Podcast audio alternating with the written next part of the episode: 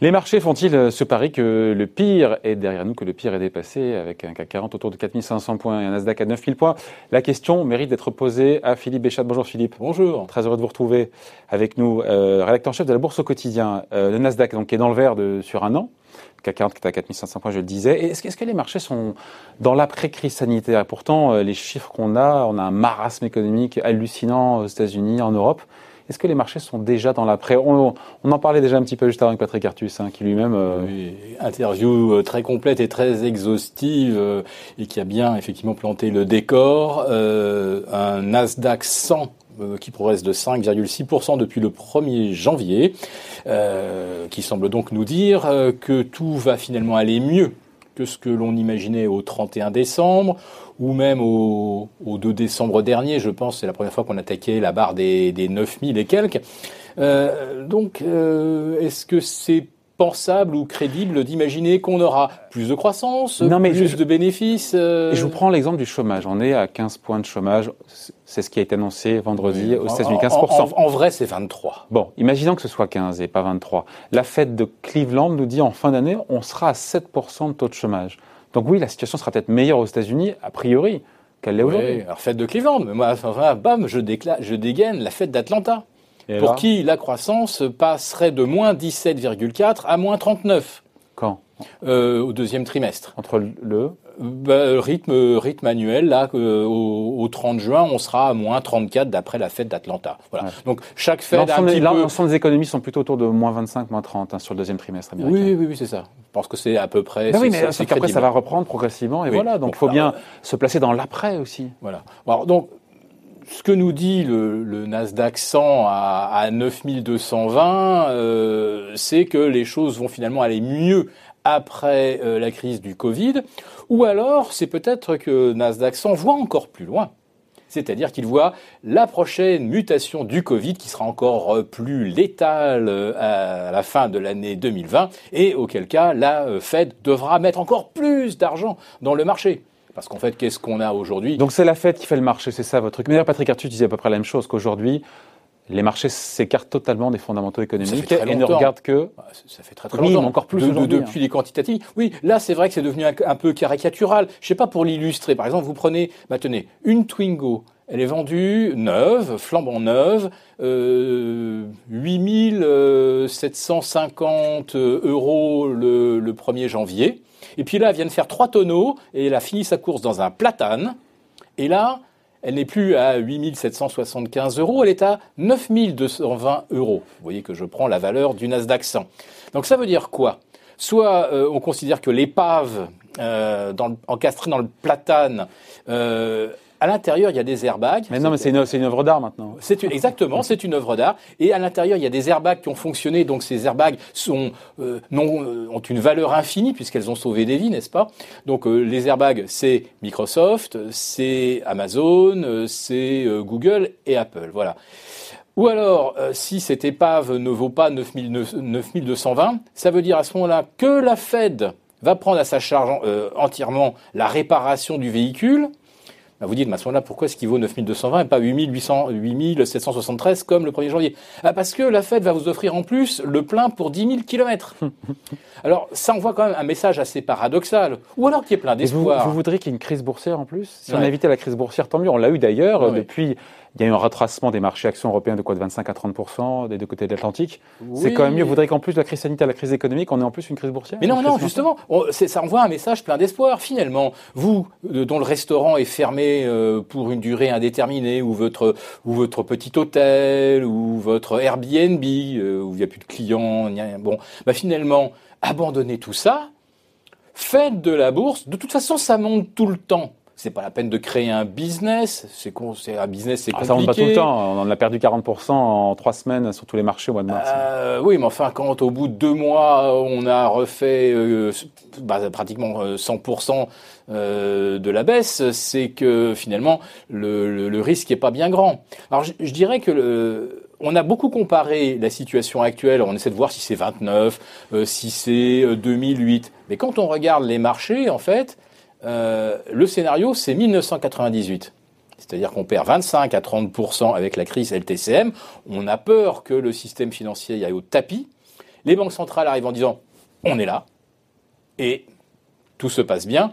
Et euh, au 15 ou 15 février 1999, on a déjà effacé la totalité des pertes qu'on avait subies au mois d'octobre 98. L'effet générateur n'est pas le même. À l'époque, une fois cette crise LTCM, c'était un fonds, un hedge fund qui a fait faillite.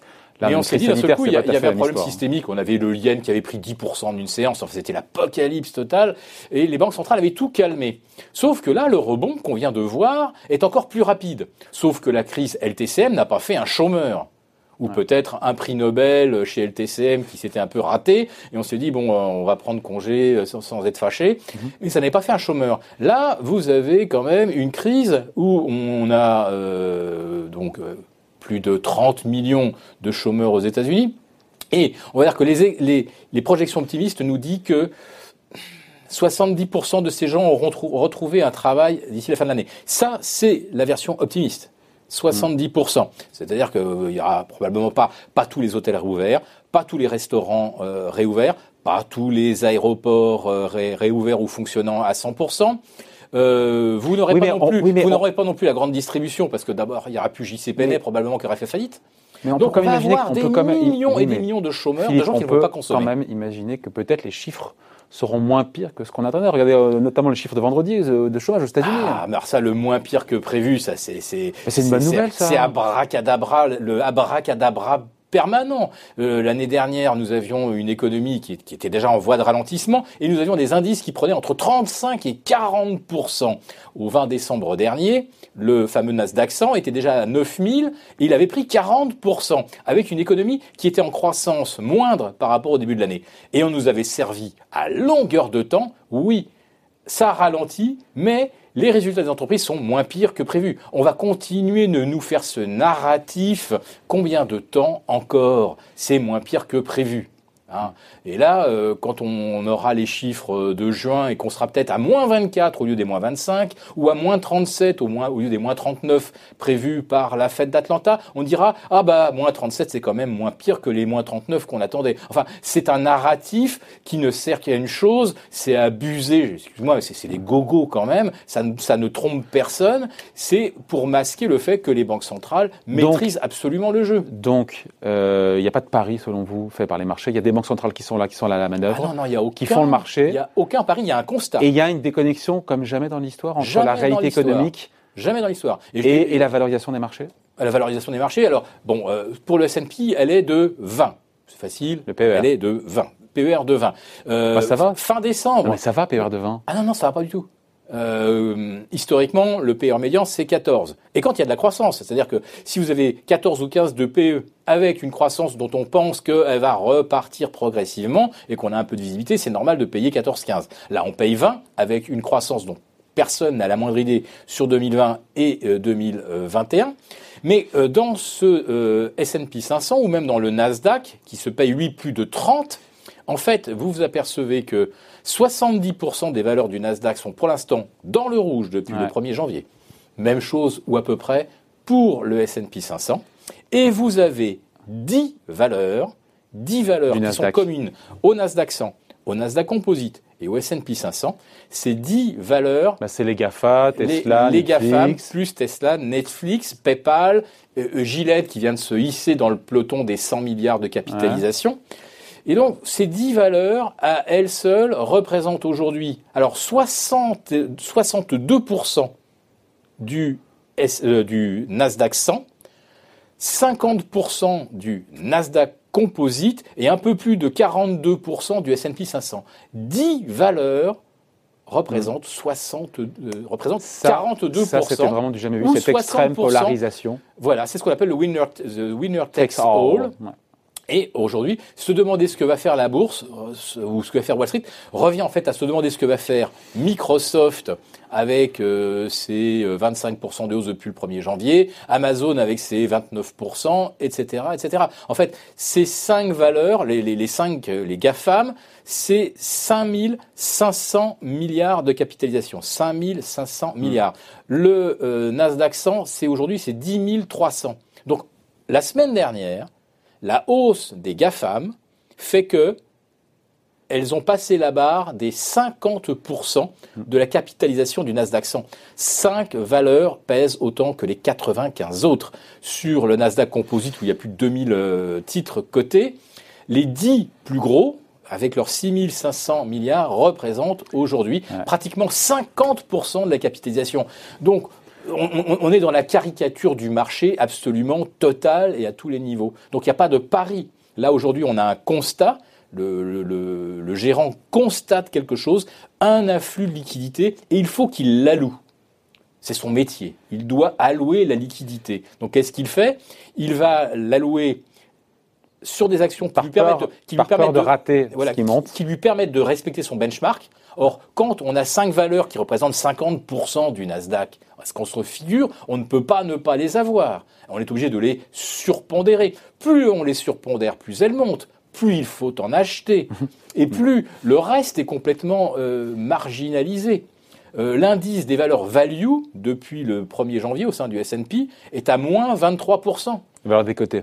Bah, value, pas forcément elle. C'est les valeurs qui distribuent dividendes. Euh, on devrait être très confortable avec ça. On n'en veut pas. Pourquoi? Parce qu'on a cette fichue dictature du benchmark où vous ne pouvez pas ne pas avoir les 5 GAFAM. Parce que si vous ne les avez pas, il y a déjà 50% du marché qui vous manque dans votre portefeuille. C'est une dinguerie totale. Mais euh, plus ça va, plus la logique veut que l'on fasse des choses qui sont globalement totalement illogiques.